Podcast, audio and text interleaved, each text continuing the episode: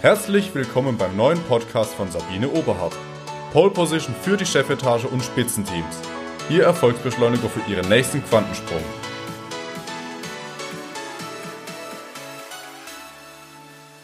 Wie geht es Ihnen heute? Was haben Sie denn umgesetzt von dem, was Sie sich in den letzten Tagen oder gar Wochen vorgenommen haben? Egal, ob Sie Führungskraft oder Angestellter sind, Selbstführung ist der Schlüssel zu Ihrem Lebenserfolg, weil Sie dadurch die eigene Motivation erhöhen und Ihre berufliche und persönliche Entwicklung gestalten und Ihre gesteckten Ziele erreichen. Was gehört denn jetzt zur Selbstführung?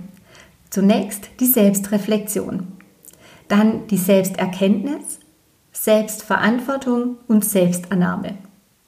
Was können Sie tun, damit Sie Ihre Selbstführung entwickeln? Dafür sind drei Dinge notwendig. Zunächst Ihr Denken.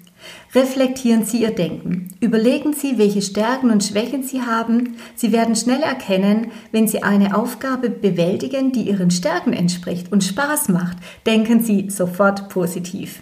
Bei Aufgaben, naja, die eher nicht Ihren Stärken entsprechen, denken Sie häufig nicht ganz so positiv. Stellen Sie sich vor, Sie haben eine Aufgabe nicht zur Zufriedenheit Ihrer Führungskraft und zu Ihrer eigenen Zufriedenheit erledigt. Jetzt haben Sie genau zwei Möglichkeiten. Sie können sich weiterhin ärgern oder Sie überlegen sich, wie Sie es beim nächsten Mal besser machen. Zweitens, Ihr Gefühl. Hier geht es darum, dass Sie erkennen, wann Sie negative Gefühle haben. Diese bringen Sie nämlich nicht weiter, sondern Ganz im Gegenteil, sie konzentrieren sich auf diesen Misserfolg. Deshalb ist es wichtig, dass sie immer darauf achten, was sie erreichen wollen und was sie schon erreicht haben. Drittens, ihre Handlungen. Hierbei geht es um Konsequenz. Welche Ziele haben Sie schon erreicht? Was haben Sie umgesetzt? Was müssen Sie noch umsetzen?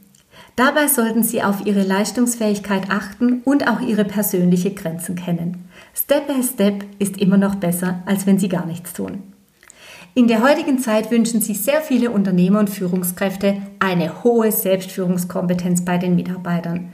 Denn dadurch können Menschen selbstständiger arbeiten und natürlich auch Entscheidungen treffen. Beachten Sie jedoch immer die Persönlichkeit, die Verantwortungsbereitschaft und die Entscheidungskompetenz der Mitarbeiter.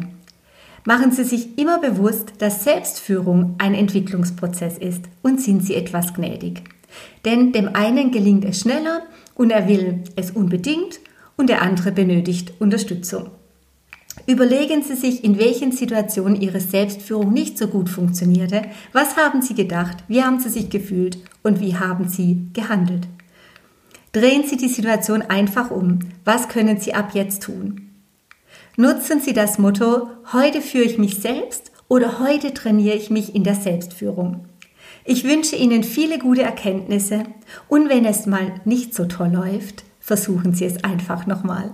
Herzlichst Ihre Sabine Oberhardt.